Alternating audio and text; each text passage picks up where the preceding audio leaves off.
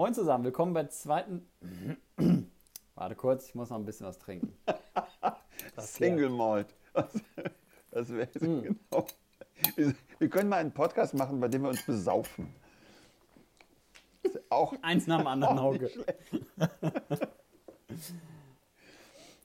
Moin zusammen, willkommen bei der zweiten Folge von Splint und Kern. Das ist mal wieder der wunderbare Hauke der wunderbare Hauke, genau, und das ist der nicht ganz so wunderbare Dominik. Ach komm. Wir beide haben uns sehr über die Resonanzen von der ersten Folge gefreut. Ja. Wir haben äh, Stand jetzt fast sage und schreibe 500 Ohrenpaare, die uns bislang zugehört haben. Und dafür von mir aus auf jeden Fall schon mal vielen Dank. Von mir aus auch. Hat mich voll gefreut. Sehr gut. Ja, das Ganze ist ja wie gesagt auch nur so ein kleines Spaßprojekt. Und ähm, ja, schön, wenn euch das auch ein bisschen Spaß gemacht hat. Wir werden nicht dazu kommen, das wöchentlich oder alle zwei Tage aufzunehmen. Es soll ja auch immer so ein ganz klein wenig sinnvoller Inhalt sein. Oder Hauke? Ja, bin ich unbedingt dafür. Also. Ja. Manchmal kann es auch Schön. anders sein. Aber in idealerweise sollte er überwiegend sinnvoll sein. Okay. Ähm, ja, wir haben ja schon an der, äh, am Titel haben wir schon gesagt, es geht heute um das Thema Gestaltung. Und das könnte dahingehend vielleicht ganz gewinnbringend sein, weil ähm, ja, wir beide ja nicht einfach nur Tischler sind, sondern auch ein bisschen was mit dem Thema Gestaltung zu tun mhm. haben. Vielleicht willst du mal kurz anfangen, warum du neben deiner, ihr könnt das nicht sehen, aber sehr stylischen, äh, modischen Brille auch noch ein bisschen mehr Ahnung vielleicht als der ein oder andere vom Thema Gestaltung hast, lieber Hauke. Ach, ich weiß gar nicht, ähm, ähm, ob ich da mehr Ahnung habe. Es ist halt was, womit ich mich viel beschäftige. Ähm, mhm. ich, bin, ähm, ich bin als Handwerker gestaltungsaffin, wiewohl man ja lange darüber streiten kann, äh, inwieweit Gestaltung nun tatsächlich zum Handwerk gehört. Aber ähm, das ist was, was mich sehr beschäftigt und interessiert und ähm, ich versuche Möbel zu entwerfen. Und tatsächlich ist es ja so, dass ich es auch als Fach Möbelentwurf und Möbelgestaltung auch unterrichte an der Hochschule in Düsseldorf. Und das ist ähm, das ist schon deshalb sehr spannend, weil, weil zum Beispiel Leute, die Innenarchitektur studieren, da ganz anders dran gehen als Leute, die eine Tischlerausbildung machen. Und ähm, ja, das finde ich, ich mag das. Ja, das hattest du schon mal grob angerissen. Vielleicht kannst du im weiteren Verlauf da auch nochmal drauf eingehen. Ähm, ich habe ja mal Industriedesign oder Schrägstrich, Schrägstrich Produktdesign studiert und ähm, ja, habe jetzt in meinem relativ jungen Leben gemerkt, dass ich ja das Verständnis von, von guter Form oder von gutem Design ähm, auch schon etwas geändert hat, hm. muss ich ganz ehrlich sagen. Also ich hatte gerade am Anfang vom Studium ähm, ja ganz andere Vorstellungen, was jetzt wirklich gut aussieht, als das jetzt der Fall ist. Jetzt beschränkt es sich ähm, eigentlich fast nur noch auf Möbel, ähm, die ich ja mit einer schönen Form versehen möchte.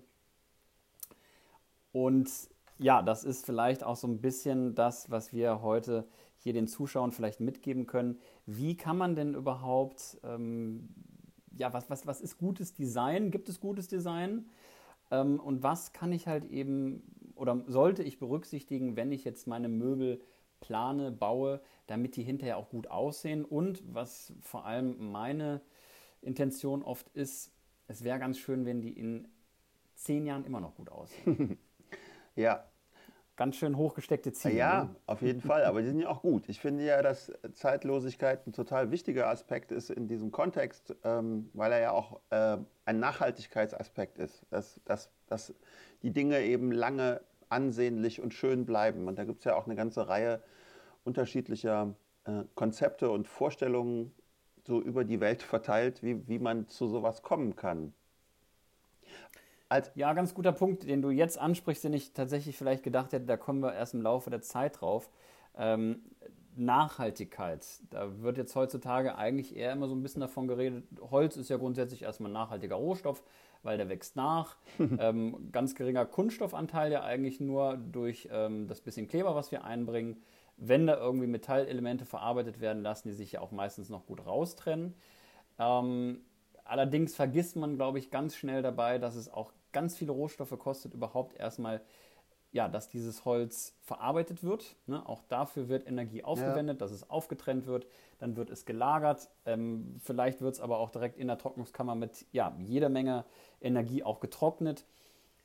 Dann wird wiederum Energie aufgewendet, um das von A nach B zu transportieren. Also der Baum wächst, oh Wunder, nicht direkt im Baumarkt. Hm. Und dann wenden wir auch noch mal jede Menge Energie auf. Das heißt, in diesem Rohstoff mag jetzt ähm, ja, ein relativ geringer CO2-Anteil ähm, grundsätzlich erstmal enthalten sein. Oder vielmehr, naja gut, wird ein bisschen zu komplex, aber grundsätzlich will ich damit einfach nur sagen, wir haben da ganz viel Energie reingesteckt und wenn wir jetzt nach einem Jahr sagen, das ist ja alles aus Holz, das kann ich jetzt wegwerfen, dann ist das nicht nachhaltig gewesen. Nee, auf keinen Fall. Also erstmal, ähm, tatsächlich ist es für sich genommen erstmal ein nachhaltiger Werkstoff, selbst dann, wenn er irgendwohin ähm, transportiert wird. Trockenkammern finde ich schon wieder ein schwierigeres Thema, wobei das heute kaum zu vermeiden ist natürlich, wenn man Holz kauft. Aber ähm, mhm. es gibt immer noch auch luftgetrocknetes Holz zu kaufen und dann ist der Energieaufwand vergleichsweise gering. Naja, ähm, aber natürlich ist es so, dass, dass wenn man daraus was baut, was was, was nur kurze Zeit von Nutzen ist und nur kurze Zeit von Schönheit, dann, hm, ähm, ja, dann führt man den Nachhaltigkeitsaspekt ad absurdum und dann nützt das Material dann am Ende auch nichts mehr. Ähm, ich finde tatsächlich ähm, so als, als wichtigsten Aspekt für das Thema Gestaltung, um damit anzufangen, sich, mhm. sich darüber klar zu werden, dass das keine Geschmacksfrage ist, weil man eigentlich dazu neigt. Also man ganz zu denken, naja, ob was gut aussieht oder ob es eine schöne Form hat oder äh, das, das ist in erster Linie eine Frage des persönlichen Geschmackes des Zuschauers. Also das, das, die, dieses, dieses, mhm. die Schönheit liegt im Auge des Betrachters, ist ja so ein Klassikerspruch. Und tatsächlich finde ich es wichtig, wenn, speziell dann, wenn man über Möbelgestaltung redet, sich klarzumachen, dass das erstmal nicht so ist. Also dass, dass Gestaltung nicht eine Frage ist, die zu wesentlichen Teilen am Geschmack hängt, sondern sie hängt eben an der Gestaltung. Und also es, es können Dinge gut gestaltet sein, jetzt aus meiner Sicht, obwohl ich geschmacklich da gar nicht dran bin, obwohl, ich das, äh, obwohl das überhaupt nicht mein Geschmack ist. Mhm. Und im Gegenzug können Dinge, die ich schlicht schön finde, aus, aus, meinem, ähm, aus meiner persönlichen Wahrnehmung heraus auch einfach schlecht gestaltet sein. Und das muss man versuchen voneinander zu trennen. Was nicht so ganz einfach ist, was, äh, was ich aber bedeutsam finde. Also okay, gut. Also das spielt ja, sofern du jetzt die kleine Liste, die ich für uns vorbereitet hatte, schon vor dir liegen hast, ähm, der doch ganz gut in die ersten und beiden Punkte rein. Da geht es nämlich vor allem um Sinn und Zweck der Gestaltung im Tischlerhandwerk. Mhm. Jetzt hast du da gerade schon für den einen oder anderen vielleicht etwas verwirrend von Geschmack ähm, und Gestaltung gesprochen und dass es zwei unterschiedliche Paar Schuhe sein können. Möchtest du das vielleicht dahingehend noch mal ein bisschen erläutern, was jetzt beispielsweise etwas sein könnte, was du optisch total ansprechend findest, was aber von der Gestaltung her eigentlich furchtbar ist? So rum. Also so rum ist es ein bisschen... Gemein, ne? Ich weiß, das war eine ganz fiese Frage. so rum ist es ein bisschen schwieriger. Muss ich mal kurz überlegen, ob es irgendetwas schlecht gestaltetes gibt, was ich voll super finde. Äh, äh, andersrum wäre das ein bisschen, bisschen leichter zu beantworten. Na gut, okay, dann, dann, dann machen wir es andersrum. Ist vielleicht jetzt auch ein bisschen... Ähm, aber ja, sagen wir mal so, also jetzt nehmen wir mal ein Klassiker-Beispiel, da kann man es vielleicht, vielleicht gut dran, dran sehen. Also der, ähm, der rot-blaue Stuhl von Gerrit Riedfeld, irgendwann in den 20er Jahren des, des vorigen Jahrhunderts entworfen, ist, ähm, ist irgendwie so ein Ding, an dem sich die Geister sehr stark scheiden. Und da gibt es Leute, die finden den ganz toll und andere finden den ganz schrecklich. Ähm, ich neige jetzt ein bisschen eher dazu, den toll zu finden. Ähm, aber auch Leute, die den schrecklich finden, wenn sie sich mit Gestaltung beschäftigen, könnten anerkennen, dass er hervorragend gestaltet ist. Und zwar deshalb, weil er bestimmte ähm, Prinzipien verfolgt. Also er hat zum Beispiel sich vorgenommen, das ganze Gestell nur aus einem einzigen Leistenquerschnitt zu machen und das Ganze so einfach zu halten, dass man es nachbauen kann. Und herausgekommen ist eben dieser Stuhl, der nur aus, ich glaube, 13 Leisten besteht und zwei Sperrholzplatten, auf dem man übrigens erstaunlich gut sitzen kann, was ich auch ein wichtiges Thema finde, dass, dass die Sachen, die man, ähm, das, also bei Möbeln, dass, wenn man sie entwirft, dass sie gut nutzbar sind und nicht nur schön aussehen. Hm, und so gesehen ist er, egal ob man ihn schön findet oder nicht, einfach sehr gut gestaltet. Okay, also genau, da würde ich, ähm, vielleicht hat der ein oder andere zwischendurch, ähm, wenn er nicht gerade im Auto sitzt, auch schon die Möglichkeit gehabt, das Ganze einmal kurz bei Google einzutippen und findet diesen Stuhl. Ähm, ist ja schon auch eine Ikone. Also ja, klar. wenn man irgendwie, ich glaube, jedes Buch, was ich über ähm, ja, modernen Möbelbau oder vor allem über Stuhlbau habe, da findet man diesen Stuhl, den ich persönlich ähm, ja von der Gestaltung her mit dem, wenn ich das Wissen habe über den Hintergrund dabei, mhm. Also die Intention, möchte ich jetzt schon fast sagen, des Künstlers oder des Erbauers kenne, dann hat das für mich einen, äh, ja, viel, also einen größeren Mehrwert, als wenn ich mir das jetzt einfach nur ansehe, weil an sich sieht er ungemütlich aus. Also Stimmt. wer noch nicht in den Genuss gekommen ist, sich auf dieses Ding draufzusetzen, der wird erstmal denken, oh, das ist aber nix ähm, ab einem gewissen Alter. Ja? Mhm. Und grundsätzlich ist ja auch ähm, ja, etwas wildere Farbgebung, ja, darum heißt er auch der rot-blaue Stuhl, ähm, muss man ja auch mögen. Ja, wir, aber, aber das ist wie gesagt eben Geschmack. Ne? Also du kannst ja sagen, ich, ich genau. finde, der sieht scheiße aus und deswegen, deswegen stelle ich mir den nicht in meine Wohnung. Da genau, da sind wir jetzt also an so einem schwierigen Punkt, wo man unterscheiden muss zwischen Geschmack und Gestaltung und äh, Rot-Blau, also das sind ja auch ähm, ja schon, gerade das Rot sticht ja sehr hervor, wahrscheinlich auch bei vielen, wenn man sich so umsieht im Wohnzimmer, ähm, ist Rot in der Regel eine Farbe, die da eher selten ähm, vorkommt. Mhm. Jetzt kann man aber auch sagen, Farben können durchaus auch ein Gestaltungsmerkmal sein. Auf jeden Fall. Das heißt, eine Farbe wurde bewusst gewählt und wenn ich jetzt einfach nur mal für unsere Zuschauer da einwerfen darf, ähm, die Firma Festool, vielleicht dem einen oder anderen bekannt, die stellen Werkzeuge her und da ist alles, was irgendwie verstellt werden kann, ist mit der grünen Farbe versehen worden. Das heißt, die Geräte an sich sind eigentlich, ja, ich sag mal, schwarz-grau gehalten. Ja. Und wenn ich irgendwas einstellen kann, dann sticht für mich deutlich hervor diese grüne Signalfarbe, ah, da passiert irgendwas. Manchmal doof, diesen Knopf zu drücken, dann bereut man es, weil man was Falsches eingestellt hat, aber grundsätzlich zeigt er mir an, da könnte jetzt irgendwas potenziell passieren. Das macht bei dem Stuhl dahingehend nur Sinn, dass ich wüsste, ah, okay, da wo rot ist, kann ich mich hinsetzen, aber da wäre ich wahrscheinlich auch so drauf gekommen. Ja, da spricht der Industriedesigner, das, ist, das verstehe ich auch voll. Und ja, ich bin auch der Meinung, dass die. Ich hatte Farben als Modul, ja, aber, ja das war. Aber das, genau, das ist, das ist ja witzigerweise, jetzt, jetzt haben wir ja das Beispiel, denn ich bin, ich bin persönlich tatsächlich überhaupt kein Freund von Festool-Werkzeugen. Also, ich, oder sagen wir, das ist tatsächlich so, ich finde die. Ähm, ich, weiß, ich kann es nicht besser erklären. Mir ist die Marke irgendwie nicht sympathisch. Tatsache ist, ähm, die, die, Maschinen sind hervorragend gestaltet, das kann man nicht anders sagen. Also speziell auch wegen dieser Sache. Ne? Also erstens, der Wiedererkennungswert ist grandios hoch. Du siehst irgendwo eine Maschine mit einem hellgrünen Knopf dran und weißt, dass das eine Festool-Maschine ist. Ähm, und natürlich, da sind die Bedienelemente mit gekennzeichnet, was natürlich gestaltungstechnisch eine super Sache ist. Klar.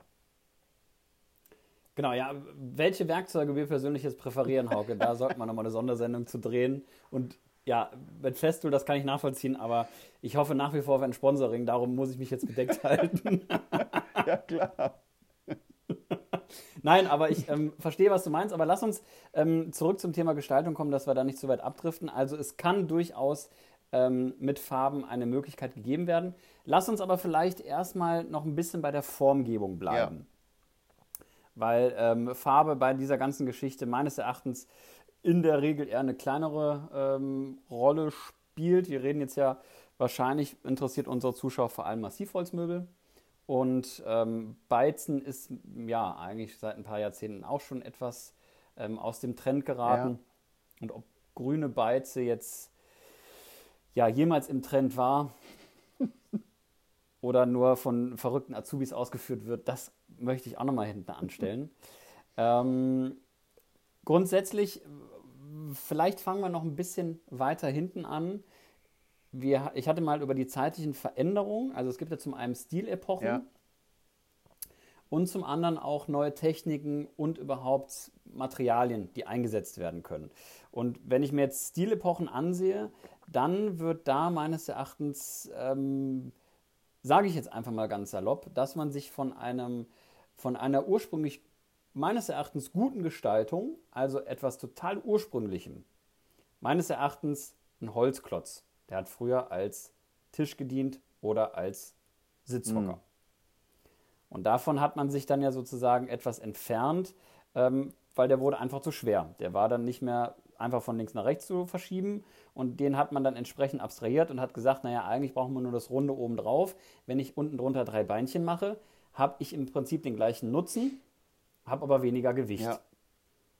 Könnte ich mir jetzt so vorstellen, könnte damals für Fred Feuerstein äh, mit einer der ersten Tischler schon ein sehr fortschrittlicher Moment gewesen sein. Äh, bestimmt.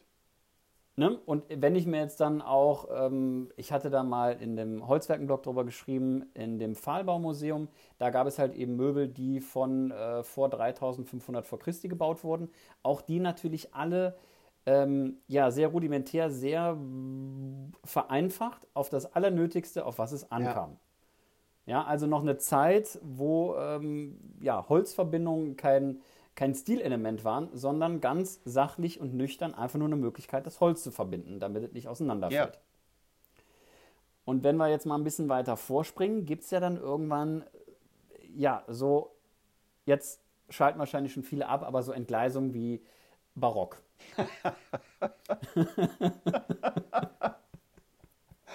ja, also Sie hörten eine vollkommen wertneutrale Darstellung.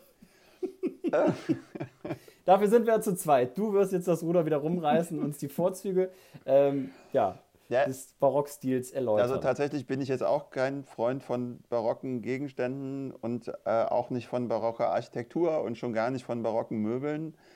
Das stimmt. Also es ist auch. Ähm Barocke Frauen? Gut, lassen wir das. Ja, äh, erzähl weiter. ähm, tatsächlich, also es gibt, es gibt natürlich hervorragende barocke Kunst. Das, das, ist, das ist auf jeden Fall so. Also die, die Bilder von, von Rubens zum Beispiel sind tatsächlich ganz großartig. Aha, das, da sind wir wieder bei ja. der Frau. Der Hauke wird gerade übrigens rot, liebe Zu Zuhörer. Ihr könnt das ja leider nicht sehen. ähm, aber ja, das ist. Ähm, hm. Also barocke Möbel ist äh, soweit ein ganz gutes Beispiel, dass zumindest soweit ich weiß, sind ja also sind ist barocke Architektur und barocke Möbel sind ja Herrschaftsmöbel. Das heißt, und das ist wiederum ein gestalterisches Problem, sie, sie stehen für mehr als für die bloße Nutzbarkeit, kann man gut drauf sitzen, kann man gut seine Sachen reinhängen, sondern sie stehen außerdem noch ähm, für Repräsentanz, zum Beispiel des Adels oder der Königshäuser. Und das, sie haben also noch mehr Funktionen, die sie erfüllen müssen, nämlich sie sollen und müssen prunkvoll aussehen. Das ist tatsächlich dann, dann eine, eine Gestaltungs- und, wenn man so will, sogar eine, eine Bedienungsanforderung, ähm, damit sie äh, das, das auch darstellen können. Also diese, diese Pracht, die ja da auch zur Schau gestellt werden sollte, das betraf ja auch die, ähm, nicht nur die Architektur und die Möbel, sondern auch die Kleidung zum Beispiel. Und das heißt, die Sachen können immer noch mehrere Funktionen haben und insoweit kann man sagen, barocke Möbel erfüllten diese Funktion auf hervorragende Art und Weise. Aber das ist natürlich, ähm, sie repräsentieren damit auch eine Gesellschaftsform, die ich gar nicht haben will. Also zum Beispiel, in dem zwischen, zwischen Adel und dem gemeinen Volk unterschieden wird. Und die schwimmen im Reichtum und lassen sich ihre, ihre albernen Korkenziehersäulen mit Blattgold behämmern und die anderen fressen den Dreck. So, und das, ähm, das gefällt mir also aus mehreren Richtungen schon nicht, kann man so sagen. Eine Folge möchte ich mal mit Hauke haben oder ein Telefonat, wo man über Möbel redet und nicht komplett wieder in der Politik abdriftet. ja, aber das ist natürlich äh, klar. Also ich glaube, ähm, gut, ja, da hast du natürlich vollkommen recht. Ich wollte jetzt gerade sagen, ich wollte es jetzt mal nicht auf die Moderne übertragen, ob es da sowas auch noch zu finden gibt.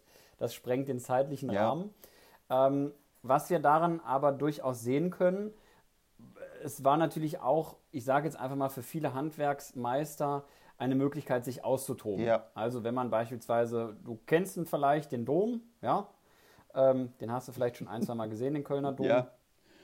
Das war ja auch eine Möglichkeit, wo viele Handwerksmeister jeglicher Gewerke zusammengekommen sind, um sich selber, ihrem, ihrem Handwerk oder sich als Person eine Art Denkmal zu setzen. Ja. Ähm, und da war natürlich auch immer die Möglichkeit, ja, die ausgefallensten äh, ja, Möglichkeiten irgendwie darzustellen. Das stimmt. Jetzt muss man natürlich sofort dazu sagen, ähm, der, der, der, bevor einer schreit, der, der das anhört. Natürlich ist der Dom kein barockes, also der Kölner Dom kein, ja. kein barockes Bauwerk, okay, sondern, sondern ja. äh, ein gotisches.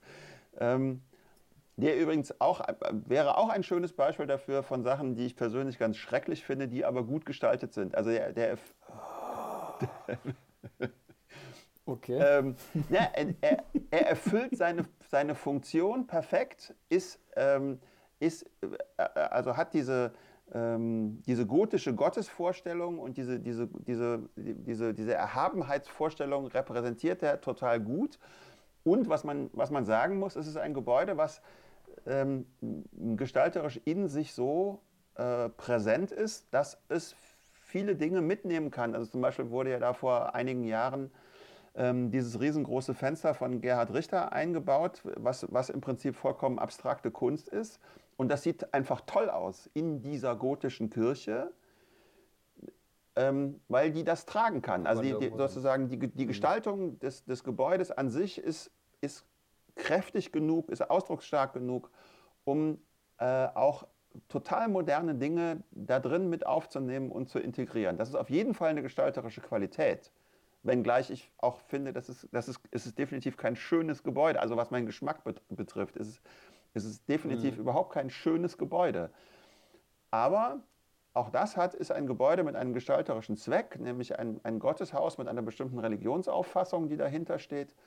Und, ähm, und die repräsentiert es sehr, sehr gut, keine Frage. Äh, es repräsentiert natürlich auch Macht, aber davon wollten wir jetzt weg. so. Genau, ja. Was wir aber auf jeden Fall, wir haben jetzt vor allem mal ein bisschen mehr über Architektur geredet. Auch das vielleicht irgendwann nochmal eine spannende Sache, wie Architektur ähm, oder wie Architekten Möbel entwerfen. Aber man kann ja hier sehen, dass im Laufe der Zeit eigentlich, ähm, ja, dass man anhand des Möbelstücks auch die jeweilige Architektur schon so eine Art Spiegelbild ja, waren. Ja, definitiv.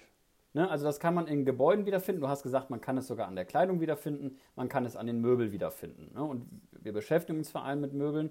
Und da ist ja heutzutage eigentlich auch interessant, es gab ja irgendwann mal einen Bruch. Und jetzt ist nämlich die große Frage, du hast gerade eben schon beim Kölner Dom gesagt, da gibt es so ganz viele Sachen, die braucht es eigentlich nicht. Und jetzt ist eine große Frage, ein Handwerk, was mich persönlich sehr interessiert, was ich auch sehr gerne ausführe, ist das Drechseln. Mhm.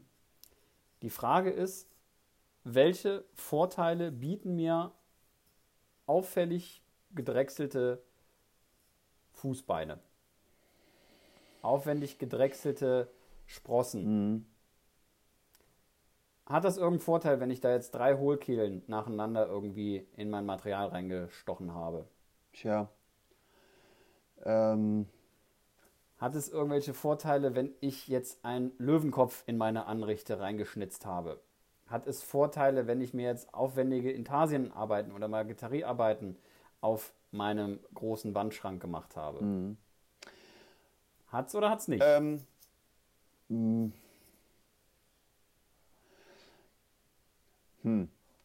Also ähm, meins ist das alles nicht. Ne? Meins äh, ist das weder gestalterisch noch geschmacklich. Ähm, hm, hm, hat es Vorteile? Das ist echt eine schwierige Frage. Naja, für, für, für manchen Nutzer äh, vielleicht. Das ist wieder so, das, das ist wieder so dieses Repräsentanzding, was, was ja sehr stark ausgeprägt ist. Also was ja auch in, in unserer Gesellschaft sehr stark ausgeprägt ist. Also du möchtest ja auch ähm, irgendwie so auf eine bestimmte Art und Weise gesehen und wahrgenommen werden, da gehört sowas auch dazu. Und so gesehen kann das, das einen Vorteil haben. Ich finde, ich finde gedrechselte Beine meistens nicht so schön. Ja, geht mir genauso. Aber ist es gestalterisch, bietet es gestalterisch einen Mehrwert? Du willst mich festnageln, ne? Ich würde sagen, ich würde sagen, ich, bin äh, ich würde sagen, nein. okay, äh, gut. Und da sind wir nämlich genau an dem Punkt, ne, eigentlich schon fast wie in jedem normalen blöden Designbuch auch schon vorhanden. Ähm, der rot-blaue Stuhl fällt ja in eine zeitliche Epoche, möchte ich schon fast sagen, in die ja auch die deutsche Bewegung mit dem aus Dessau stammenden Menschen hineinspielt. Ja. ja. Also das Style hat sich ja eigentlich, würde ich jetzt sagen, parallel zum Bauhaus entwickelt. Ja, kann man so sagen. Oder? Ja. Und zumindest das Leitmotiv vom Bauhaus war ja die neue Sachlichkeit. Ja. Jetzt muss man direkt dazu sagen, dass sich das Bauhaus, ähm, falls das so nicht geläufig ist, es ging ja nicht nur darum, auf einmal mit, mit, mit Formen aufzubrechen, sondern dass man sich natürlich auch gesellschaftskritisch da bewegt hat. Ja.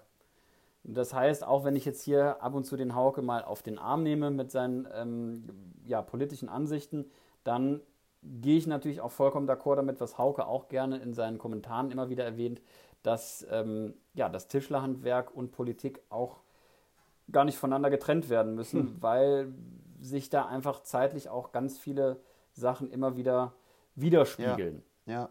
ja. ja? Und wir haben es ja auch gerade gehört, es kann auf der einen Seite nicht sein im Barock, dass der König da irgendwie den ganzen Tag nur gebratene Tauben ähm, zu sich nimmt und da keine Ahnung, was für Möbel hergestellt werden für ihn. Ja. Und ja, der, der Tischler vielleicht am Ende des Tages äh, Trockenbrot mit ganz viel Mühe und Not vielleicht zu ja. sich nimmt. Ja.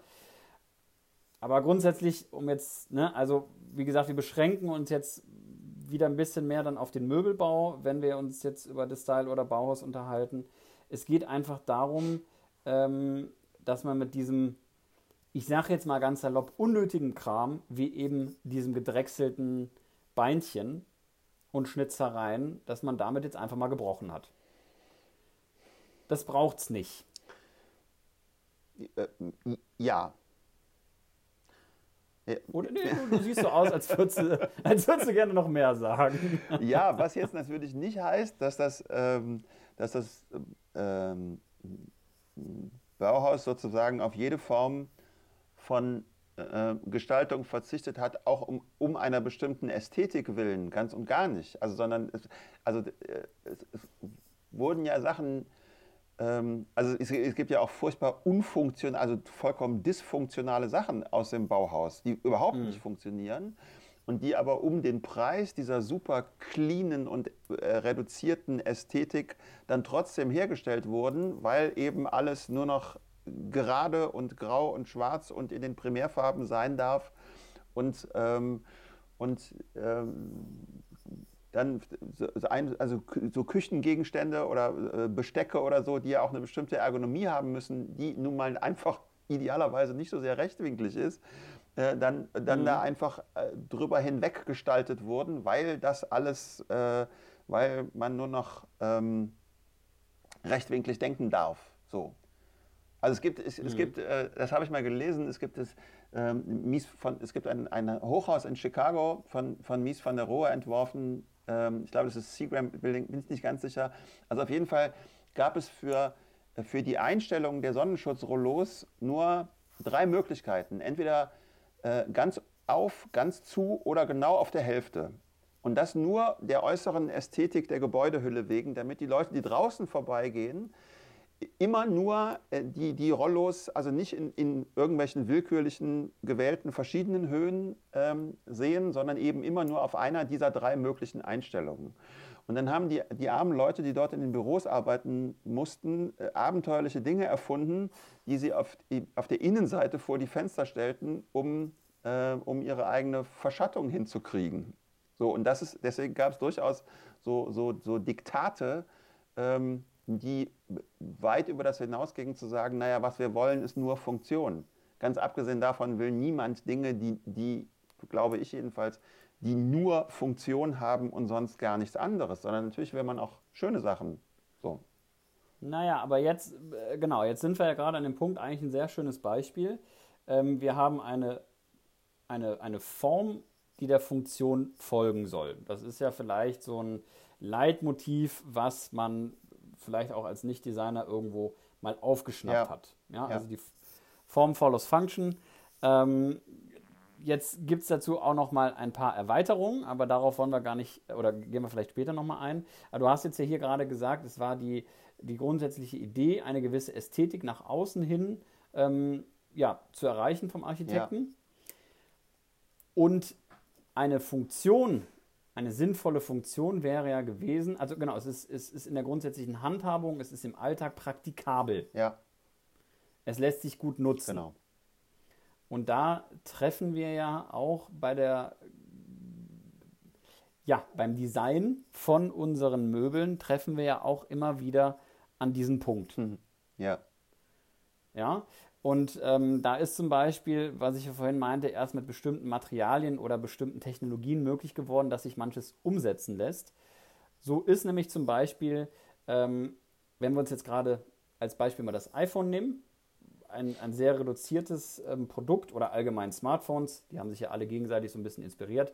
Und jetzt ist der Trend ja gerade dahingehend, ähm, dass es kaum noch wirklich haptische Funktionen gibt. Das heißt, ähm, ja auch der Mittelknopf, kann jetzt nur vom iPhone sprechen, ist ja irgendwann auch mal verschwunden. Mhm. Der ist jetzt also auch vollständig durch ein Touchscreen ersetzt worden. Wenn ich das jetzt auf den Möbelbau übertrage, dann gab es irgendwann mal die Entwicklung, Erfindung vom ähm, Push-to-Open. Hm. Ja. Das heißt, jetzt war es auf einmal möglich, Flächenfronten herzustellen, die durchgängig sind, abgesehen von der Fuge. Auch ja. da gibt es ja schon Tricks, wie man eine Fuge umgehen kann. Und ich habe jetzt wirklich eine, eine Fläche, ähm, bei der ich dann nur wissen muss, wo fängt sie an, wird sie auf und wo muss ich drücken. Und dann öffnet sich fast wie von Zauberhand, öffnet sich etwas. Das heißt, wenn wir das auch auf die moderne Architektur übertragen, ähm, dann gibt es ja heutzutage auch viele Betonbauten. Ja. ja. Die halt eben auch von ihrer Form absolut reduziert sind. Die sind halt eben, ja, meistens sehr kubistisch. Und genau das Gleiche können wir jetzt auch bei unseren Möbeln erreichen. Die sind absolut auf einen geometrischen Körper reduziert. Ich sage jetzt einfach mal, äh, ja, so, so, ein Sideboard, wie man es so kennt, rundherum, alles in weiß gehalten, RAL 9010 und nur durch Fugen wird irgendwie noch ein, ja, wird eine Linie unterbrochen ja. oder fortgeführt. Und durch die Push-to-Open-Geschichte kann ich diese dann öffnen. Ich habe also keine Griffe mehr, die irgendwie ähm, ja, stören könnten für das Auge. Es ist jetzt eine Fläche, es ist absolut reduziert, es ist von, ähm, ja, eigentlich ist es doch perfektes Design, oder? Was IKEA macht, wenn ich das jetzt hier so sagen darf, weil die ja auch Möbel in diesem Stil herstellen, ist doch perfekt. Richtig? Äh, Bis zur nächsten Folge. Das ist schön, da, da, fällt mir das Festlegen sehr viel einfacher, denn äh, die, wenn du sagst, ist das perfekt, dann habe ich dem tatsächlich ein klares Nein entgegenzusetzen. Das war, das war jetzt einfach. Ich habe Hunger. Aber weißt du was, wenn das jetzt noch länger dauert, dann mache ich hier, schau mal, was ich hier Feines habe. Kannst du das sehen? Ihr könnt es nicht sehen. Ich habe ein Elsburn und zwar ist es ein ähm, Single Malt Whisky aus dem Harz. Den trinkst du jetzt echt gehört, vor meiner Nase, ne? Wo ich ja, aber weißt du, was so schön ist? Wenn wir uns das nächste Mal sehen, Hauke, bringe ich den mit. das ist auch nur die Spezialabfüllung im Sherry Cast. Der ist auch gar nicht so. Ja, ja. Gut, also ich genieße und du erzählst uns ganz kurz, ähm, was denn sonst das perfekte Design sein soll. Naja, also das Schöne ist ja, du hast ja, du hast ja diesen, diesen jetzt äh, wunderbar diesen, diesen Schrank beschrieben in, in RAL 9010 mit lauter Push-to-Open-Geschichten zum, ähm, zum Öffnen. Ähm, den kann man sich jetzt noch vollendet denken, indem das nicht nur RAL 9010 ist, sondern vielleicht sogar noch eine Hochglanzoberfläche. Und wenn man. Ach, Entschuldigung, ja. Wenn man das dann ähm, so sich in einem Wohnzimmer denkt, ähm, dann kann man wunderbar schräg gegen das Licht, eigentlich wäre schwarz noch schöner als weiß, aber nehmen wir weiß, wunderbar schräg gegen das Licht diese vielen, vielen, vielen Fingerabdrücke sehen, die Leute ben benötigt haben, um herauszufinden, wo das Scheißding überhaupt aufgeht. Also das ist ja, das, ist ja, ähm, das Push to Open, äh, finde ich persönlich, ähm, also ich, ich, bin ja, ich bin in Köln Mitglied im Gesellenprüfungsausschuss und wenn immer einer ankommt und die kommen leider oft mit, mit, äh, mit Push-to-Open-Beschlägen, denke ich immer so, ach nee, bitte nicht, bitte nicht. Das Ding ist ja eben, ja, es ist clean und sauber, aber es verrät einem überhaupt nichts. Also der, du, musst, du musst schon vorher wissen, erstens, ist das jetzt überhaupt eine Tür oder ist es vielleicht eine Klappe oder ist es ein Schubkasten? Das könnte man noch vage an den Formaten feststellen. Ähm, und dann ja, ist es nun eine rechte Tür, ist es eine linke Tür, ist es eine Klappe, die nach oben aufgeht, ist es eine Klappe, die nach unten aufgeht.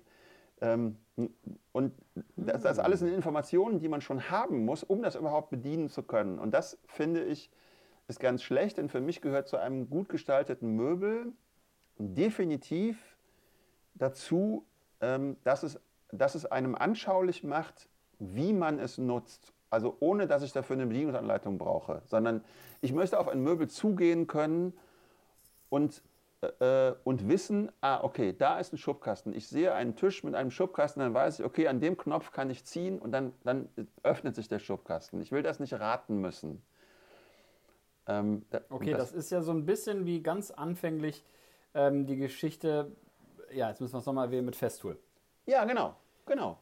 Das heißt aber auch, wenn du jetzt so redest, das klingt alles sehr sachlich. Das klingt so, als könnte man ja wirklich, ähm, ja, als wäre das unabhängig von Geschmack. Als könnte man wirklich ganz sachlich hingehen, du im Prüfungsausschuss, das ist dahingehend schlechter zu beurteilen, weil ich über die Funktionsweise des Möbelstücks vorab nicht aufgeklärt werde. Und das muss man ja ganz klar und sachlich auch sagen. Grundsätzlich sollte ein Möbel, so ist es eigentlich gedacht, eine bestimmte Funktion ja, erfüllen können. In allererster Linie. In allererster Linie. Also das ist also nach wie vor, ich glaube, das ist eigentlich äh, unbestritten, da kann man sich nicht von entfernen. Das ist auf dem, äh, ja, ich sag mal, auf der To-Do, auf der Checkliste Punkt 1. Definitiv, genau. Also ja. ein, ähm, ähm, es gibt, da gibt es einen grandiosen Satz von, von, äh, von Otel Eicher, der ja die, die Hochschule für Gestaltung in Ulm mitgegründet hat, äh, Ende der 50er Jahre, der gesagt hat, ein Stuhl, auf dem man nicht sitzen kann, ist ein schlechter Stuhl. Fertig. Egal wie er aussieht. Hm. Ist er überhaupt ein Stuhl? Also auf dem man nicht gut sitzen kann. Ein Stuhl, auf dem man ja. nicht gut sitzen ja, ja. kann, ist ein schlechter Stuhl, äh, egal was er für eine unglaublich gestaltete Form hat. Und ich finde ja, dass, äh, dass sozusagen den besten, den besten Grundsatz über Gestaltungsfragen, insbesondere was Möbel angeht, äh, die, die Shaker herausgegeben haben. Also es ist so diese mm. amerikanische christliche Glaubensgemeinschaft, die äh, sehr wunderbare äh, Möbel bauen und entwerfen, schon seit Hunderten von Jahren und eigentlich seit Hunderten von Jahren auch gleich und von denen ähm, stammt das, was ich, äh, wo, wo, ich finde, das kann man besser nicht sagen. Ähm, don't make something unless it is both necessary and useful. But if it is both necessary and useful, don't hesitate to make it beautiful. Also, ähm, ich weiß nicht, muss man das übersetzen? Ja, wir machen es ganz einfach übersetzt. Es muss Sinn und Zweck erfüllen. Es muss notwendig sein. Also es muss notwendig und nützlich es, sein. Ja. Das, ist, das sind die Grundvoraussetzungen. Und wenn es notwendig und nützlich ist, das, was man da baut, dann sollte man auf keinen Fall zögern, äh, dass es auch schön ist. So, und das ist aber das ist die richtige Reihenfolge,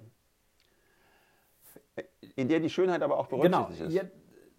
Ja, ja ne? also ich glaube, Schönheit, ja, das ist dann wieder zu objektiv meines Erachtens. Ähm, zu den Shaker-Möbeln ja auch eine ganz interessante Sache, die ja grundsätzlich von ihrer eigentlichen ähm, Optik her auch sehr reduziert ja, sind. Definitiv, ja.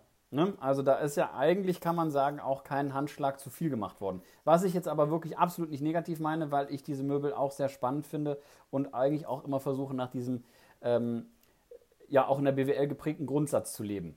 Mhm. Ja, also nicht mehr zu machen als nötig oder mit dem geringstmöglichen Einsatz den größtmöglichen Nutzen zu erfahren. Hast du gerade wirklich BWL ähm, gesagt? Ja. ja natürlich. Da, da, ist noch nie einer drauf gekommen, Shakermöbel im Kontext von Betriebswirtschaftslehre zu stellen. Aber gut. Ja. Naja, natürlich, aber guck mal, du, du, man hätte jetzt auch sagen können, ja, sieht super aus, aber ich meißle mir da jetzt noch einen Löwenkopf rein, was ich vorhin ja, ja, meinte. Ja, ja, okay. Ja. Ne? So, also ich meine, das sind halt eben genau die Sachen, es hat sein, sein Sinn und Zweck ist damit erfüllt. Ja. Und alles, was darüber hinausgeht, ist eigentlich so eine Sache, das ist dann schon fast Kunst. Ja, genau. Genau. Ne? So.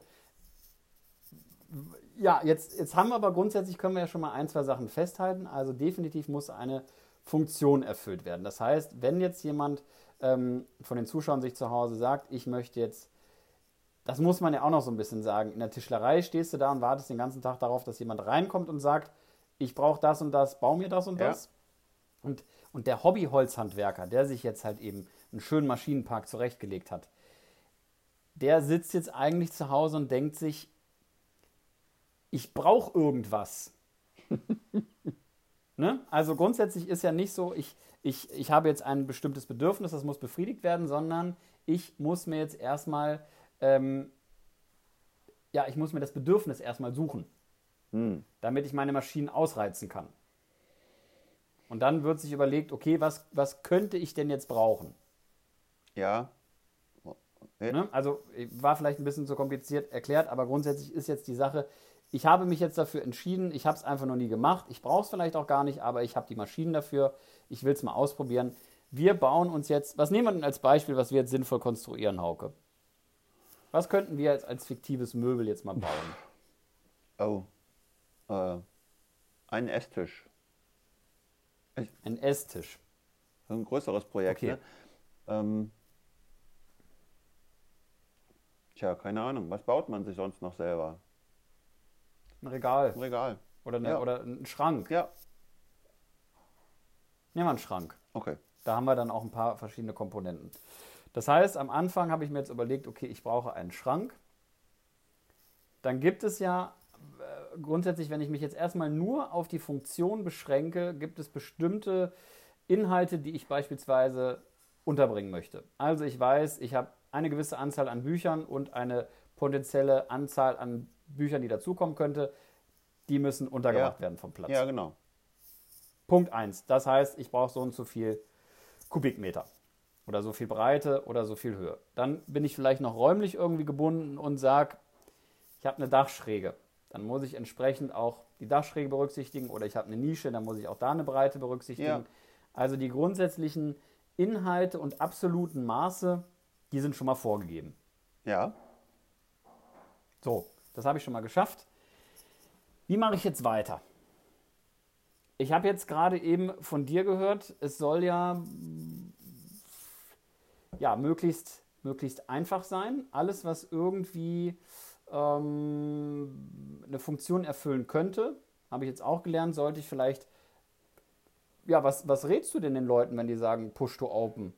Und der Hauke sagt, nö, vergiss das. das will ich nicht. Also das, Was sagst also du denn dann? Mal, ein Gesellenstück ist immer ein anderes Thema als, ähm, äh, als jetzt zum Beispiel jemand, der sich für zu Hause ein Bücherregal baut. Das sind, das sind zwei grundverschiedene Dinge. Denn ein, mhm. bei Gesellenstücken, also jedenfalls in Nordrhein-Westfalen, ist es ja so, da ist ja die Gestaltung zumindest zu, zu, zu 10 Prozent, was zwar nicht so richtig viel ist, aber auch ein Bewertungskriterium. So, und da, da, das heißt, der, der Prüfungsausschuss muss in irgendeiner Art und Weise auch darüber befinden, ob das eine gelungene Gestaltung ist oder nicht. Und da hat man natürlich in sein jetzt als, ähm, als Heimwerker, der was für den eigenen Bedarf baut, viel größere Freiheiten. Mhm. Ähm, vielleicht ganz kurz das, das mit dem Gesellenstück zu Ende. Das, ähm, was man oft hört, wenn, wenn Leute mit ihren Entwürfen kommen und, ähm, und du fragst sie dann als Prüfer, ja, warum hast du denn das so und so gemacht? Also warum zum Beispiel hast du dort einen Push-to-Open-Beschlag verwendet? Das, ich weiß warum. Das, Weil das schön ja, ist. Ja, genau. Es ist, es ist. So, und da versuche ich den Leuten zu erklären, das ist ein großes Problem. Äh, und das sagen Leute ganz, ganz oft, sagen, ich finde das schön. So. Also das Problem in einem, in einem solchen Dialog zwischen Prüfling und Prüfer ist das, dass wenn der Prüfer dann sagt, ja, ich nicht. Da, okay, dann, ist, genau, dann ist das Gespräch nämlich zu Ende. Dann, dann, dann, das ja. heißt, man, man kann dann nicht mehr weiterreden, weil beide nur noch auf dieser, auf dieser Ebene unterwegs sind, ähm, der, der emotionalen Befindlichkeiten darüber, ob sie das eben schön finden oder nicht schön finden und dann geht es nicht mehr weiter. Wenn ich aber sagen kann, ich habe da diese und jene Einbausituation und ähm, da ist zum Beispiel technisch das die beste Lösung für. Oder ähm, ich habe keine Möglichkeit dort, äh, wie auch immer, einen Griff vorzusetzen ähm, und deswegen, ähm, deswegen benutze ich dort einen Push-to-Open. Oder keine Ahnung was. Also irgendein, irgendein ähm, sinnhafter Grund, dann wiederum kann der Prüfer auch wenn er Push-to-Open-Beschläge scheiße findet, sich fachlich mit, mit dem Prüfling darüber unterhalten, zu sagen, ah, okay, gut, stimmt das, sehen wir das genauso? Ähm, und dann könnte man mhm. sagen, ja, es ist, es ist vielleicht gut und richtig, genau an dieser Stelle einen Push-to-Open-Beschlag einzusetzen. So, das ist ein Gespräch, was man führen kann und deswegen ist es so wichtig, eben die, die, diese Gestaltungsfragen von den Geschmacksfragen zu lösen, speziell bei so einem Stück wie einem Prüfungsstück. Jetzt kann ich natürlich, wenn ich zu Hause mir ein Bücherregal baue, äh, die Frage, ich möchte, dass, ich möchte in erster Linie, dass ich es schön finde, ganz weit nach vorne stellen und niemand wird mich daran hindern. Und das ist auch völlig okay so. Ich glaube aber, man könnte sich zum Beispiel die Frage stellen, also wenn du sagst, ich habe diesen Bedarf an Büchern und ich habe diesen Platz an Wand, vielleicht mit der Dachschräge, kann man sich zum Beispiel so Fragen stellen wie, ähm, was möchte ich denn für Materialstärken verwenden? Also noch nicht, was möchte ich für Material verwenden, sondern was möchte ich für Materialstärken verwenden? Also was bei, bei, den, bei den Seiten und bei den Böden, was möchte ich von denen sehen? Finde ich es in Ordnung, wenn ich, wenn ich ein, ein Buchregal, Boden, wenn ich die Vorderkante sehe und die ist 40 mm dick? Oder möchte ich die vielleicht dünner, schlanker, eleganter? Möchte ich da vielleicht nur 12 mm Kantenansicht sehen? Vielleicht sogar noch weniger? Und das wiederum mhm. nimmt dann sofort einen Einfluss auf zum Beispiel, ähm, auf zum Beispiel die Stützweiten, also auf die, auf die Abstände der, der Regalseiten. Ne? Und dann mhm. auf so eine, das ist, finde ich, wäre jetzt für mich ein super Ansatz zu sagen, okay, wie, wie komme ich denn dazu? Und natürlich sieht ein Regal mit 40 mm dicken Regalböden und Seiten vollkommen, ja, Ikea halt. Ne? Also äh, hieß mal Expedit, ich glaube, es heißt jetzt anders, aber das ist dieses, ja. das ist dieses krasse Ding mit diesen, mit diesen BAM-Seiten, die aber dann trotzdem nur aus Wellpappe sind innen drin und ähm, und dann kann man Ist aber clever. Da ja, muss ich jetzt mal ganz ist, kurz dazwischen gehen. Ich war total enttäuscht, als ich zum ersten Mal als junger Student so ein Ding aufgeschnitten habe, weil ich dachte, ich kann das jetzt woanders dran schrauben. Guck da rein und Natürlich habe ich nicht darüber nachgedacht, dass es natürlich total schwer sein müsste, wenn es massiv ist, aber ich hatte auch keine Ahnung von Holz. Und war damals total enttäuscht und jetzt denke ich mir, wie genial, wie hoch die Last ist, die das ganze Ding aufnehmen ja. kann und wie wenig Ressourcen es dafür noch braucht. Ja, klar. Nur, klar, nur da, ist ja, da ist ja auch, da ist, der ist ja sozusagen, da ist das, ähm, dieses Breite eben ja nicht einem ähm, zum Beispiel statischen Aspekt geschuldet, sondern gerade einem gestalterischen. Also sie wollten das so. Aber das ist eben eine Frage, die, die man, also bei so einem schlichten Ding wie Bücher, gerade im Bücherregal würde man denken, könnte man denken, es ist ja einfach. Ich habe senkrechte Seiten und waagerechte Böden. Fertig aus. Aber zum Beispiel so eine, so eine schlichte Frage wie die, ähm, wie, wie, dick möchte ich das sehen, ähm, kann man super zum Ausgangspunkt machen von dem, was man dann weiterhin entscheidet. Okay, jetzt bist du da schon ein, ein, zwei Schritte voraus, in meiner Denkweise zumindest, aber wir, wir können ja auch deinen Gedankenverlauf gerne mal weiterverfolgen. Ähm, jetzt könnte man ja sagen, der eine hat halt eben ja, gerne große Materialstärken. Genau. Ja, der, der guckt gerne, ich sage jetzt mal Game of Thrones oder ist ein Mittelalter-Fan und da sollte am liebsten alles fast den Durchmesser oder Querschnitt von einem Eichenstamm haben. Ähm, und da, da sind im, wir auch im, ganz nah bei Falle, den Löwenköpfen, ja. Genau, da sind wir auch wieder bei den Löwenköpfen. Äh, ich sehe auch schon, dass vieles davon abgeflammt ist oder dunkel gebeizt. Ja. Vielleicht auch ein paar Metallbeschläge. Aber das grundsätzlich, was man sich dabei ja fragen kann, ist das richtig oder ist es falsch? Könnte man jetzt auch wieder die Frage ähm, sich selber stellen von Form und Funktion. Und die Frage ist, wenn ich jetzt ein Bücherregal habe, mhm. ich sage jetzt mal mit den Maßen von 1 Meter breit und 2 Meter Höhe und da stehen ganz normale Bücher drin. Ja. Brauche ich eine Materialstärke von 60 mm bei den Wangen? Ja. Brauche ich die? Nein, natürlich nicht. Ja. Nein. Wenn ich diese Frage doch mit Nein beantworten kann, dann kann ich mir die nächste Frage stellen. Brauche ich 50 mm? Brauche ich 40 mm? Brauche ich 30 mm. Ich denke, bis hierhin kann man Nein sagen. Ja, klar. Und damit ist dann eigentlich auch schon wieder ganz klar, okay, dann muss ich mir darüber schon keine Gedanken machen. Ich als Prüfer würde persönlich dann nämlich fragen, warum hast du denn jetzt hier 40 mm Materialstärke genommen? Und wenn dann jemand sagt, naja, ich finde, das sieht schön aus, dann würde ich natürlich sagen, ja, das mag ja gut sein und das darfst du in deinen vier Wänden auch gerne so machen. Aber ist das nachhaltig?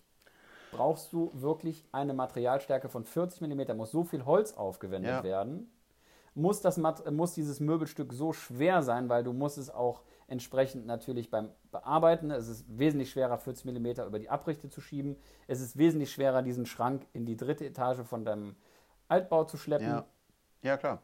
Das sind ja alles Aspekte, wo man auch ganz klar und sachlich sagen kann, es macht keinen funktionellen Sinn. Also kannst du es eigentlich auch schon wieder abhaken. Ja, das ist, aber jetzt, jetzt sind wir wieder bei dem, sozusagen bei den Prüfungsstücken und da äh, würde ich das auch äh, als Prüfer genauso argumentieren. Aber natürlich ist jemand, der, der schon seine, ähm, sein ganzes Eigenheim zu einer Game of Thrones Höhle gemacht hat, da an einer ganz anderen Stelle. Richtig, genau. Und ich denke mal, es ist ja, also, ne, ich, wir wollen ja heute auch, oder wir wollen nie irgendjemandem hier großartig auf die Füße treten, weil das ist ja das Schöne bei der Holzbearbeitung, man kann sich ja vollkommen frei austoben. Ja? Es geht ja nur darum, wie man vielleicht etwas zeitloseres, ja, und vielleicht auch etwas funktionelleres und ansprechenderes. Aber ne, das soll jetzt auch gar nicht falsch verstanden werden, wenn jemand darauf steht, mit äh, größtmöglichen Querschnitten zu arbeiten. Vollkommen gut. Ja. Also, ne, das ist, es ist ja auch, man merkt ja auch selber, es ist ganz schwierig darüber zu reden, weil es geht ja dann auch ganz schnell, ich finde das schön, ich finde das nicht schön, ach Manno. Ja. Es hat ja auch ein bisschen was Emotionales, wenn man über Schönheit Klar, spricht. Auf jeden Fall. Ne? Und darum versuchen wir, wie gesagt, möchte ich einfach nochmal daran erinnern, an dieser Stelle das Ganze möglichst sachlich anzugehen. Ähm, definitiv habe ich auch, äh, das hatte ich auch mal geschrieben, ein ganz großes Fable dafür. Ähm, ja, ein Möbelstück, was wirklich aus äh, ähm, äh, hochglänzend weiß ist, Push to Open. Und als Kontrast, was ist da besonders beliebt bei Gesellenstücken, Hauke? Was nimmt man da für ein Holz, damit man auch sieht, dass man Tischler ist? Oh, äh, habe ich schon Kontrast. vieles gesehen, aber ähm, also weiß Hochglanz und ein Holz dagegen ist wahrscheinlich, kommt wahrscheinlich auf irgendwas Dunkles raus, also so ein Nussbaum oder Wänge oder irgendwie so ein, ja. so ein, so ein Zeug. Genau, ich würde sagen Nussbaum. Ne? Das ist ein schöner, harter Kontrast. Ja. Ja, das wirkt, das ist ein Eyecatcher. Und da sehen die Leute doch auf jeden Fall, wenn die reinkommen, oh, Hauke oder Dominik, das, das ist aber, oh, da habt ihr euch aber Mühe gegeben. Das, das hat ein Schreiner gemacht. Ja. Ja, und ich, Nussbaum, oh, das ist aber auch teuer, ne? Oh, das ist aber besonderes Holz. Ja, also ich persönlich, ähm, bei mir rollen sich ja schon bei dem Wort Eyecatcher immer schon leicht die Fußnägel auf, weil ich, weil ich so denke, so, oh nein, bitte nicht. Also nicht ein Möbel, was ein Ei. Also das ist ja, das ja so ein Klassiker. Also speziell bei Gesellen und bei Meisterstücken auch. Ähm, ich, ich, will da, ich, ich will was anderes machen. Ich will einen Eyecatcher machen. Also das ähm,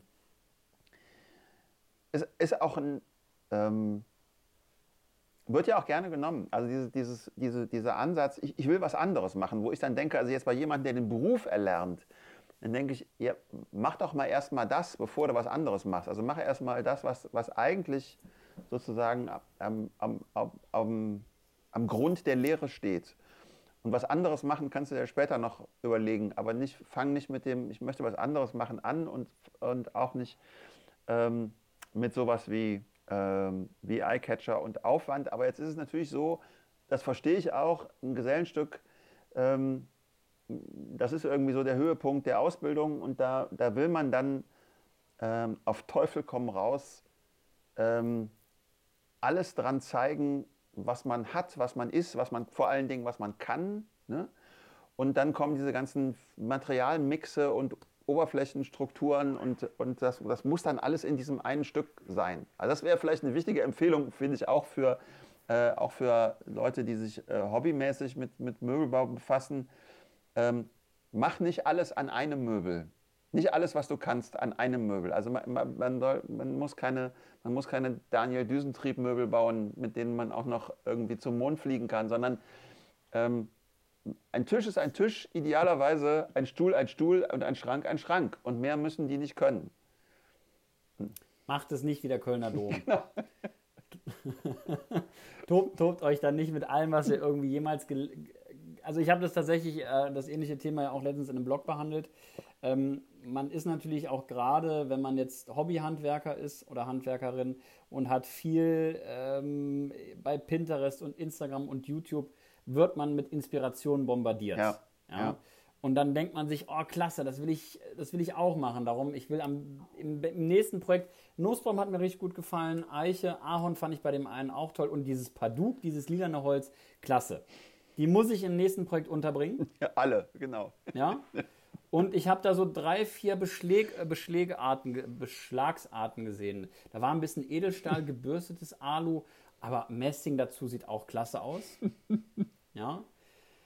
Ihr seht schon so ein bisschen, wo die Reise hingeht, äh, die ich gerade da anspreche. Es ist, man muss sich auch, glaube ich, ein bisschen dazu zwingen, weniger ist mehr. Ja, ja, und wie Hauke auch schon sagt, es ist natürlich, wenn man die Inspiration hat, wenn man natürlich auch schon ganz viel gelernt hat, dann will man das zeigen. Als äh, angehender Geselle will man zeigen, dass man es wert ist, den Gesellenbrief mit sich zu tragen. Als Meister ist natürlich ähm, ja, der Stolz auf das, was man bislang erreicht hat, noch ein bisschen größer. Und als Hobbyhandwerker will man natürlich auch irgendwie äh, ja, schon rechtfertigen, warum man so viel Zeit im Keller verbracht hat.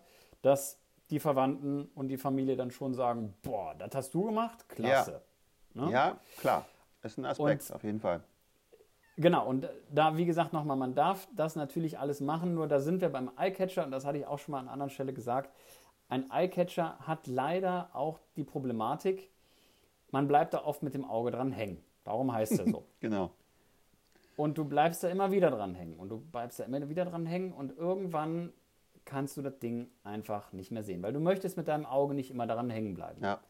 Und sofern ihr nicht nur ein Möbelstück in eurer Wohnung habt, sondern zwei oder drei, muss man auch, und da sind wir jetzt wieder beim Architekten und beim Innenarchitekten, das auch immer so ein bisschen im Ganzen betrachten. Ein Eyecatcher hat selten die Eigenschaft, sich in, zu integrieren, sonst würde er nicht herausfallen. Mhm. Und das könnte gerade in einer Wohnumgebung irgendwann auch einfach ein bisschen, tja, da fehlt mir jetzt das richtige Wort für, lästig. Es könnte so ein bisschen lästig fürs Auge werden. Ja. Ja. Also das ist ja, ähm, ne, also das Wohnen besteht ja aus einer ganzen Reihe von Sachen. Also man hängt sich ja auch Bilder an die Wand und äh, ähm, und hat vielleicht irgendwelche Erinnerungsgegenstände oder Souvenirs. Also es stehen sowieso schon, es sind sowieso schon Gegenstände da, die, deren Aufgabe es eigentlich nur ist, das, mhm. äh, die Wohnumgebung schön zu machen. Die hat jeder. In, in irgendeiner Art und Weise hat die jeder.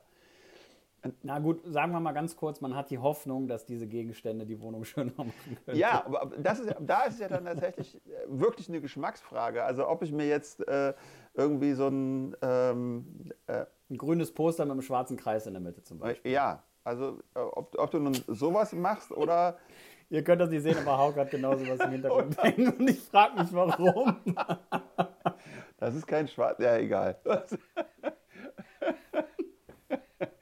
Naja, ähm, also äh, sowas oder äh, was hier übrigens auch drin steht, äh, ein, eine kleine Jesusfigur ne, aus Gips, die einen halben Meter hoch ist. Das, ist, das, sind, alles, das sind alles reine Schönheits- und Geschmacksfragen. Das ist nichts anderes als das.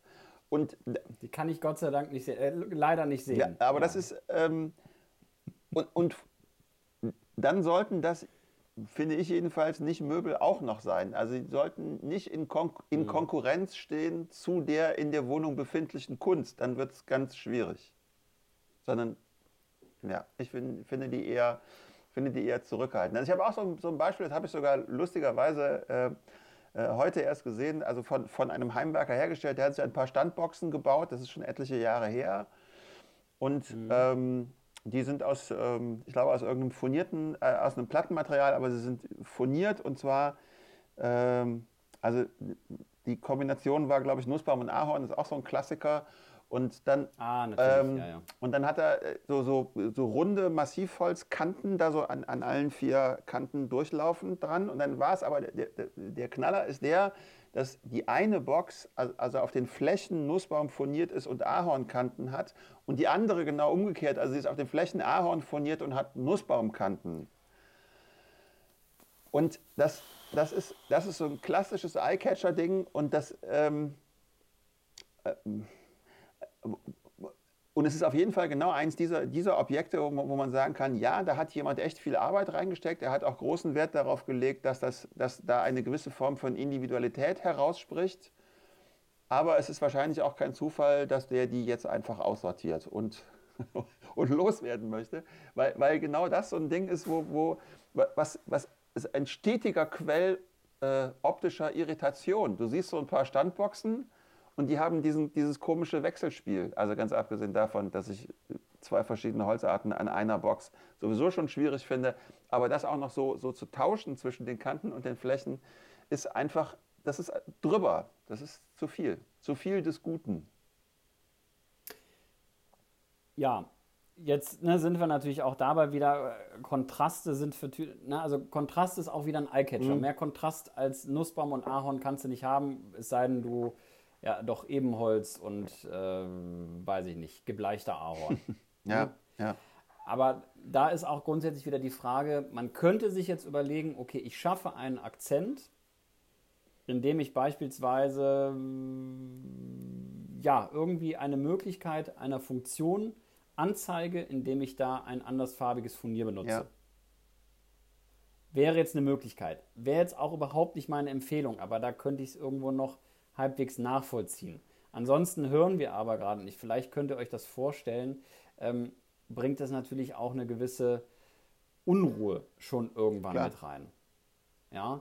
Ähm, ja, da ist natürlich auch, wenn wir jetzt über Holz reden und Furnier, muss man vielleicht auch noch mal ein bisschen darüber sprechen. Ähm, Thema, wie ist überhaupt das Holz aufgebaut? Also Holz ist in der Regel nicht homogen. Wir haben jetzt vorhin auch mal über diese ähm, weiße RAL 9010 gesprochen. Das sollte, wenn das vernünftig gemacht ist, ja, ein ebenes Bild sein. Holz ist das aber ja. nicht. Ja, wir haben ähm, Holz, was halt eben gerade gewachsen ist oder vielmehr ein Baum, der gerade gewachsen ist, wo man auch ähm, je nach Holzart kaum eine Unterscheidung feststellt zwischen Früh- und Spätholz. Also es ist beispielsweise beim Ahorn der Fall, ne, da sieht man die Übergänge in der Regel eher ein bisschen schwieriger. Ja. Ähm, dann gibt es aber halt eben auch Hölzer, wo man das intensiver sieht und es gibt natürlich auch die Möglichkeit, das Ganze ähm, ja, eher blumig zu gestalten. Das heißt, je nachdem, wo das Holz eingeschnitten ist, sieht es ja unterschiedlich ja, aus. Ja, ja, klar. Ne? Das sind natürlich auch so Sachen, und da kommen wir natürlich auch wieder so ein bisschen zu dem Punkt hin, nur weil es ähm, beispielsweise jetzt alles Eschenholz wäre, sollte man auch da schon ein bisschen darauf achten, welche Teile vom Eschenholz verwende ich an welcher Stelle. Ja. Es ist, glaube ich, ein Trend, der auch einer gewissen Präzision die uns heutzutage in der industrialisierten Welt innewohnt, ähm, ja, irgendwie es hinzukriegen, ein, wenn wir jetzt ein Sideboard haben, das Furnier umlaufend laufen zu lassen. Ne? Also dass es sozusagen ein durchgängiges Furnierbild ist. Oder wenn ihr es mit Vollholz, äh, Massivholzmöbel macht, natürlich auch da der Fall. Ähm, das ist vielleicht ein Ansatz, den ich persönlich gar nicht so schlecht finde. Also ich lege da beim Korpus eigentlich auch immer Wert drauf. Ja. Schwierig wird es aber zum Beispiel, wenn ich einen Rahmen baue. Ich habe also oben und unten den sogenannten Querfries. Also alles, was quer läuft, ist der Querfries. Und die aufrechten Seiten, also links und rechts, das ist dann der Längsfries. Ja. Und da habe ich ja irgendwann den Punkt, ich kann, wenn ich links anfange, das nach und nach abwickeln. Aber ganz unten und links passen ja nicht von der Maserung aufeinander. Können sie ja nicht, weil sie nicht mehr durchlaufend ja. sind. Was mache ich da? Gibt es überhaupt eine Möglichkeit oder ist das dann einfach so? Ähm, Muss ich akzeptieren, dass es mit Holz vielleicht gar nicht geht? Äh, also jetzt hast du als Beispiel einen Rahmen genannt und Furnier. Ähm, nee, ist ja egal, also ob das jetzt Furnier oder äh, kann ja auch Massivholz sein. Ja, tatsächlich, also jetzt, jetzt Massivholz ähm, also das, das ist ja ein, ein, ein geradezu klassisches Problem. Diese, du hast vier Ecken auf Gärung und wie kriegst du hin, dass sich alle vier Ecken treffen? Tatsächlich geht das. Also mit Massivholz geht das. Äh, das, ist nicht, das, ist, das wäre was mehr für ein Video, weil man das, weil man das echt unheimlich schwierig erklären kann. Aber ähm, ich, ich versuche es in zwei Sätzen. Wenn man eine Bohle hat und die in der Mitte auftrennt und die dann gegeneinander spiegelt, kriegt man es tatsächlich hin, wenn man es richtig macht, dass sich die Maserung an allen vier Ecken trifft. Also technisch ist das machbar. Bei Massivholz leichter als bei Furnier übrigens. Ähm, aber natürlich ist es so, dass ähm, dass man bei, bei Furnier jetzt vielleicht eher dazu kommen würde, zu sagen, okay, ich, ich, ich spiegele das, ich, ich, ich suche mir eine Symmetrieachse mhm. und spiegele das um, das, um das wiederherzustellen. Also wenn ich drei, wenn ich an, an einem Rahmen, wo ich auf alle vier Ecken gleichzeitig drauf gucke, drei Ecken habe, die zusammenpassen und eine vierte tut es nicht, dann ist es äh, ungünstig. Ja, genau. Also ja, dann kommt jetzt noch so ein bisschen hinzu, darum hatte ich die Esche jetzt auch angesprochen, da haben wir zum Beispiel auch unterschiedliche Farbgebungen. Mhm. Ja, also wir haben ja auch da durchaus ähm, im Kernbereich ist das Holz da einfach ein bisschen dunkler, auch wenn es ein falscher Kern ist. Aber wir haben einfach Farbunterschiede im Holz und das können wir auch bei anderen Holzarten haben, beispielsweise allein schon bei der Kiefer. Die wird vielleicht noch ein bisschen öfter erstmal vom Heimwerker benutzt. Ja, auch da habe ich deutliche Unterschiede von Splint- und Kernholz. Ähm, da würde es ja umso wichtiger, dass ich mir, also dass ich nicht auch Wildsachen zusammenlege, sondern dass ich da auch schon so eine gewisse Komposition mache. Ja. Oder ist es da egal, weil wir hatten ja jetzt eigentlich die ganze Zeit davon geredet, ähm, der grundsätzlichen Gestaltung, also der Funktion tut es ja keinen Abbruch. Ähm, ja, der Funktion. Äh, ähm, ja, das, das stimmt. Ähm, Massivholz ist halt, ist halt ein Werkstoff, der es, der es mitbringt, dass äh, sobald man den ersten Schnitt da rein tut, und zwar wirklich den allerersten, ähm, man äh, Entscheidungen darüber fällt, nicht nur ähm, ob das Möbel konstruktiv funktioniert, sondern auch, wie es nachher aussieht. Ne? Also das, was du, was du eben gesagt hast, je nachdem, wo ich so einen Stamm aufschneide, dann kriege ich halt ein, ein sehr schlichtes äh, Bild der Jahresringe oder ein stark gefladertes. Und das, ähm, das sind alles Entscheidungen, ähm, die man trifft. Und idealerweise trifft man die bewusst, indem man sich vorher dieses, dieses, dieses Brett oder diese Bohle, die man dann auftrennt, sehr genau angeguckt hat und sich überlegt, wie man das aufschneidet. Also bei, bei einem Rahmenquerschnitt kann ich mir ja unter Umständen, je nachdem, wie dick das Ausgangsmaterial ist, überlegen, ob ich den da quasi waagerecht raushole oder sogar senkrecht, wenn ich es, wenn ich es in der Höhe rauskriege, wodurch ich ähm, eben auch ein vollkommen anderes Bild kriege, äh, was die Maserung angeht. Das ist aber schon ein bisschen, ähm, bisschen höhere Schule, finde ich jetzt. Also ähm, da, darüber nachzudenken, was ich, was ich super finde. Ähm, mhm. Aber da muss man sich schon eine Weile lang mit Holz beschäftigt haben, um, ähm, um, um, das so klar zu haben. Also was, was, man, äh, was man da für unterschiedliche äh, Optiken erzeugt, je nachdem, wie man das Material auftrennt zum Beispiel. Genau, das auf jeden Fall. Ähm, da ne, ist ja auch wieder die Devise, man darf durchaus auch mal Fehler machen, dadurch lernt man. Ja. Grundsätzlich, wenn ich aber von vornherein, es kommt natürlich immer auf die Konstruktion von meinem Möbel an, aber sagen wir jetzt einfach mal, ich habe jetzt ein, ähm, ich, ein Sideboard gebaut mhm. und das Ganze soll noch ein Untergestell bekommen und ich sehe, ich habe schon verschiedene Farbtöne. Also ich habe eine gewisse Anzahl an hellerem Holz, ich habe eine gewisse ah, Anzahl ja. an dunklerem Holz dann könnte es zum Beispiel Sinn machen zu sagen, okay, ich versuche das jetzt so zu legen, dass ich den dunkleren Anteil eher ins Gestell reinbekomme ja. und habe den helleren Anteil oben in meinem Korpus. Genau. Also das wäre zum Beispiel, wo es noch, ne, wie, wie die Fasern verlaufen, das ist dann auch schon wieder eine Stufe drüber. Aber zumindest da, was optisch klar erkennbar ist, kann man sich vorher schon die Mühe machen, das ein bisschen zu sortieren. Und das wirkt im gesamten Möbel hinterher wesentlich harmonischer. Ja. Auf jeden Fall. Es macht gar keinen Unterschied in der Funktion, aber auch da sind wir wieder so ein bisschen beim Eyecatcher.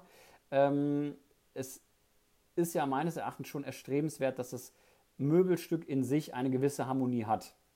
Und eine Harmonie kann man auch mit, also obwohl es Kontraste hat, kann es trotzdem harmonisch sein. Das wäre zum Beispiel gleiche Holzart, aber ein bisschen dunkler im Gestell, ein bisschen heller im Korpus. Ja. Ähm, es wäre aber sehr schade, wenn wir jetzt von vier Beinen am Gestell, auf einmal wäre eins hell. Alles andere davon ist dunkel. Ja, genau. Ich glaube, da kriegt man irgendwann schon so ein Zucken in den Augen, wenn man zu lange davor gesessen hat. Ja, und tatsächlich ist ja, ähm, äh, also das soll jetzt keine Spitzfindigkeit sein, aber also äh, optische Harmonie ist eine Funktion. Das ist auch, ein, das, das ist auch eine das, okay. natürlich, das ist auch, das ist auch ein, ähm, etwas, was, was zur Funktion dazugehört, ähm, da, dass man sich da ähm, daran erfreuen kann. Also ist, in, in, meinen Augen ist es auf jeden Fall was, was, was auch noch äh, da mit dazugehört. Okay, gut. Das heißt, wir können jetzt auch mal wieder so, damit der Zuschauer oder äh, Zuhörer, Entschuldigung, damit die Zuhörer noch ein bisschen was mitnehmen können. Ähm, wir haben jetzt davon gesprochen, grundsätzlich Maße, die ja irgendwie schon festgelegt sind, oder die Maße können wir definitiv festlegen. Wir sollten uns, jetzt hast du gesagt, zwei verschiedene Holzarten oder drei verschiedene Holzarten im Möbelstück findest du schon nicht so toll. Hast du da irgendwie eine Regel? Äh, nee, keine fixe. Ähm also ich, okay, dann kannst ich, du kurz nachdenken. Ich, ich, ich habe so. bisher, ich, ich überhaupt gerade kurz überlegt, ich, ich, ähm, ich kann mich aber tatsächlich nicht erinnern, äh, schon mal ein Möbel gesehen zu haben, bei dem ich äh, einen, Materialmix aus mehreren Holzarten äh, eigentlich schon aus zweien mal spontan richtig gut gefunden habe. Also das, ähm, ich, ähm, gibt es kein, kein sinniges Argument für. Also ich könnte jetzt sagen, zum Beispiel, ich mache einen ganzen, ähm, einen ganzen Schrank aus, äh, mit, mit, zum Beispiel, oder einen Sekretär, sagen wir mal, aus, äh, aus irgendeinem ähm, vielleicht etwas äh, weicheren Holz, weil, weil ich finde, dass es schön aussieht und ich mache alles, was, was Griffe sind, zum Beispiel aus einem Hartholz. Das wäre dann auch ein funktionaler mhm. Aspekt, mhm. also, dass ich sagen kann, ähm, die, die, das, da findet am meisten Berührung und Bewegung und, und konstruktive Belastung statt und deswegen äh, wähle ich dafür auch ein anderes Material. Sowas, bei sowas wäre ich noch dabei. Aber ja, also beispielsweise Laufleisten ist ja so ein, so ein Klassiker eigentlich. Ne? Ja, die sieht man ja ganz wenig. Ich, tatsächlich, ich, ich, würde auch bei, bei Griffen sagen. Aber ja, Laufleisten, definitiv, klar. Achso, okay, gut. Aber äh, da sind wir ja auch schon wieder, da beziehst du dich ja wirklich eher auf die Funktion. Weil das Ganze eher abgenutzt wird, macht es da Sinn, ein härteres Material ja. zu verwenden. Was natürlich aber auch kleine nette Akzente setzt, weil es ja sich farblich erstmal genau. unterscheidet. Genau aber es ist vielleicht gar nicht so aufdringlich. Es ist also ein kleiner, dezenter Kontrast, der aber ganz bewusst gewählt wird. Und da kann man sich jetzt ja auch wieder hineinversetzen. Ich sitze jetzt vor dir, Hauke, schlotternd und gebe dir meine, meinen Entwurf zum Gesellenstück. und ich weiß schon, er kann es gar nicht leiden, wenn da zwei Holzarten drin sind. Ne? Und ich hatte jetzt halt eben den Kirschbaum, Kirschbaum Furnier. Ah, nee, schlechtes Beispiel. Ich will das aus Weißtanne machen. So rum. Habe halt eben mich also für ein Weichholz entschieden. Und ähm, dann könnten wir darüber nicht diskutieren, warum ich jetzt die Griffstücke in Eschenholz gemacht habe. Ja, tatsächlich, also das. Äh, Oder es wäre schwierig. Ähm, das wird schwierig, aber nicht deshalb, weil es eine andere Holzart ist, sondern weil zum Beispiel, und das ist auch eine Stelle, an der ich so ein bisschen einhaken würde, bei dem, was du eben gesagt hast, ähm, weil, weil die Esche der Weißtanne farblich schlicht zu ähnlich ist. Also das, da, da ist der Kontrast sogar eher zu klein. Also wenn ich jetzt sage, ich mache da, mach da Griffe aus dem Hartholz dran und das Möbel ist aus Weißtanne, also ist also eine ganz helle äh, Farbe und dann nehme ich auch noch ein helles Hartholz und was dann und die Esche hat ja nun ziemlich viele so, so, so Gelbanteile, dann ist der Kontrast voll blöd, weil er, weil er so weil er so, so er sieht so nach daneben gegriffen aus. Also da würde ich jetzt tatsächlich eher denken, ja. äh, Warum nicht? Warum machst Da wäre Nussbaum durchaus eine Sache, also für einen Griff. Ne? Weil man dann weiß, ja. okay, das ist aber jetzt auch, also wenn man einen Kontrast braucht, dann sollte man dafür sorgen, finde ich, dass es nicht so aussieht, als wäre der nur aus Versehen zustande gekommen. Sondern dann soll es auch ein Kontrast sein. Da. Genau, darum bin ich da auch schnell nochmal hingerudert zum Eschenholz, weil wir da eine große Ähnlichkeit haben das kann auch schon irgendwie, ja, es gibt dieses moderne Wort triggern und das finde ich, ne, also wühlt so eine gewisse innere Unruhe auf. Ähm, ist das jetzt ein Kontrast? Ist das kein Kontrast? Ja. Das ist natürlich bei solchen Sachen sehr schwierig. Ja. ja. Ne, weil gerade auch bei, bei Esche und ähm, also auch bei, bei der Tanne, gerade bei der Weißtanne, hatte ich jetzt erst wieder bei Heiko Rech in einem äh, Foto gesehen, das sieht schon fast aus wie Eschenholz. Hat also was Verwirrendes. Oder ich finde auch Eiche und Eschenholz zu mischen, ist so, die beiden mhm. gehören für mich eigentlich nicht an ein Möbelstück. Ja.